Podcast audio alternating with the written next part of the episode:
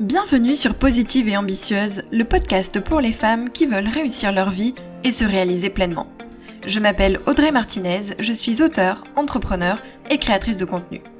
Dans ce podcast, je vais vous apporter des conseils, des astuces, des pistes de réflexion pour vous aider à vous poser les bonnes questions et pour vous aider à aller au bout de vos objectifs de vie.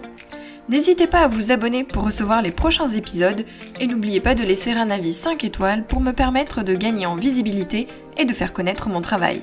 C'est parti pour l'épisode, bonne écoute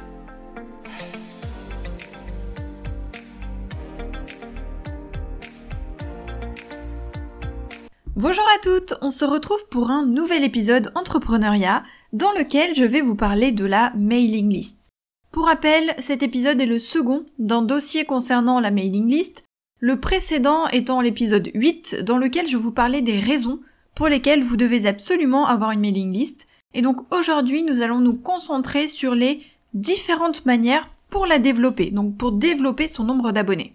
Le but, si vous vendez des services ou des produits, c'est forcément de toucher plus de gens et les prospects peuvent devenir des clients, encore faut-il trouver ces prospects et c'est donc à ça que va servir cet épisode. Premier conseil, il est tout simple, c'est que déjà bah, il faut la créer, cette mailing list.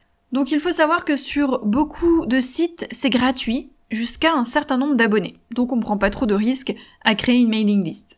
C'est souvent assez simple à mettre en place, notamment si vous êtes sur WordPress pour votre site, puisque euh, il y a beaucoup de widgets d'extensions qui sont compatibles avec WordPress. Parmi les logiciels d'emailing, il y en a deux qui sont gratuits dont je voulais vous parler. Il y en a sûrement plus que deux, hein, évidemment, mais je vais vous parler des deux principaux. Le premier, c'est MailChimp, qui est gratuit jusqu'à 2000 abonnés. Et c'est, je pense, le plus connu. C'est aussi celui que j'utilise. Alors, son interface peut être un peu compliquée, surtout que tout est en anglais. Et au début, voilà, il faut un petit peu trouver ses marques. Mais c'est quand même un outil qui est efficace et qui est suffisamment puissant. C'est la solution du coup que j'utilise pour mes trois sites. Euh, J'avoue qu'elle a quand même certaines limites parce que parfois il est difficile de mettre en place certaines choses. Il n'est pas toujours très simple à prendre en main. Deuxième logiciel, c'est MailerLite, qui est gratuit jusqu'à 1000 abonnés, donc parfait pour débuter aussi. Et il semblerait, je ne l'ai pas testé, donc euh, je ne parle que des retours de collègues qui l'ont essayé, il aurait une interface beaucoup plus intuitive, beaucoup plus facile à prendre en main, il est donc plus simple d'utilisation et surtout euh, il est aussi en français. Deuxième conseil, c'est de mettre en avant votre formulaire. Donc une fois que vous avez euh, créé votre compte sur un logiciel d'emailing, imaginons que vous partiez sur MailChimp. Ensuite, vous allez forcément avoir des formulaires à mettre sur votre site internet, par exemple, ou sur votre blog, pour que les gens puissent s'inscrire à cette fameuse liste d'abonnés. Parce que si vous créez la liste mais que vous mettez des formulaires nulle part, bah forcément personne ne s'inscrira. Donc il faut avoir un formulaire et il faut le mettre en avant. Si vous saviez combien de sites ont des formulaires qui sont impossibles à trouver, qui sont euh, cachés au fin fond d'une page, ou euh, qui sont compliqués et longs à remplir, je vous assure qu'il y en a beaucoup. Votre formulaire doit être visible, il doit être clair, il doit être rapide à remplir et il doit être mis en avant. Pour cela, vous pouvez utiliser une landing page, un pop-up, un widget, une top bar, mais surtout n'oubliez pas de faire au plus simple et c'est d'ailleurs mon troisième conseil. Le troisième conseil c'est faites simple. Sur le net, la simplicité c'est toujours la meilleure voie à suivre. Donc, pour votre formulaire d'inscription, ne demandez que le prénom et l'adresse mail c'est largement suffisant, vous n'avez pas besoin d'autres informations. Euh, les gens ont deux mots à taper et puis ensuite, hop, ils cliquent et ils sont abonnés. Si vous avez un formulaire avec 10 cases à remplir, vous pouvez être sûr qu'il y en a qui vont abandonner avant la fin. Quatrième conseil, c'est d'expliquer aux gens pourquoi ils doivent s'inscrire à votre liste d'abonnés, donc à votre newsletter.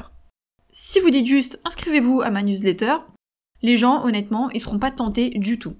Donc ils ont besoin de savoir pourquoi ils doivent s'inscrire. Il est donc vraiment important de préciser qu'est-ce qu'ils vont tirer de leur inscription, qu'est-ce qu'ils vont y gagner. Cinquième conseil, c'est euh, le lead magnet ou le freebie. Pour motiver les gens, et ça va un petit peu avec ce que je viens de vous dire, euh, pour les motiver à s'inscrire, vous pouvez utiliser plusieurs astuces. Et l'une des plus courantes, c'est le freebie. C'est-à-dire que c'est un cadeau. C'est du contenu gratuit que les gens vont pouvoir récupérer, télécharger une fois qu'ils seront inscrits. Donc il faut penser que pour transformer un prospect en client, il est indispensable d'instaurer une relation de confiance. Et cette relation, elle passe par le contenu que vous allez lui envoyer. Et le freebie, c'est la première étape, celle qui fera que la personne s'inscrit à votre newsletter pour recevoir davantage de contenu. Donc ce freebie, il est vraiment extrêmement important et il doit être qualitatif, il doit être utile, il doit correspondre à votre cible et à ses besoins. Et surtout, il faut se démarquer parce que c'est une pratique qui est très courante aujourd'hui, tout le monde en propose.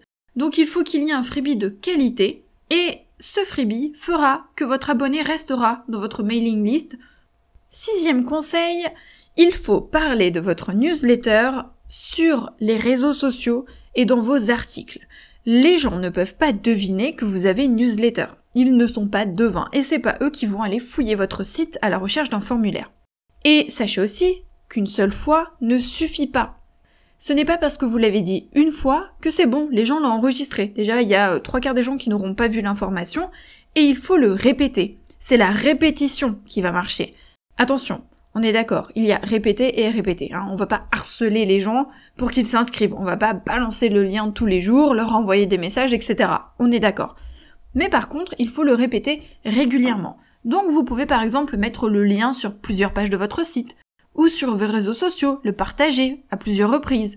Vous pouvez aussi utiliser des formats différents, des accroches différentes, une image différente, un autre formulaire, un lien, bref, pour ne pas lasser les gens, mais il faut quand même le répéter et le dire régulièrement. Septième conseil, c'est de proposer un concours. Les concours, c'est également un excellent moyen de collecter de nouvelles adresses mail.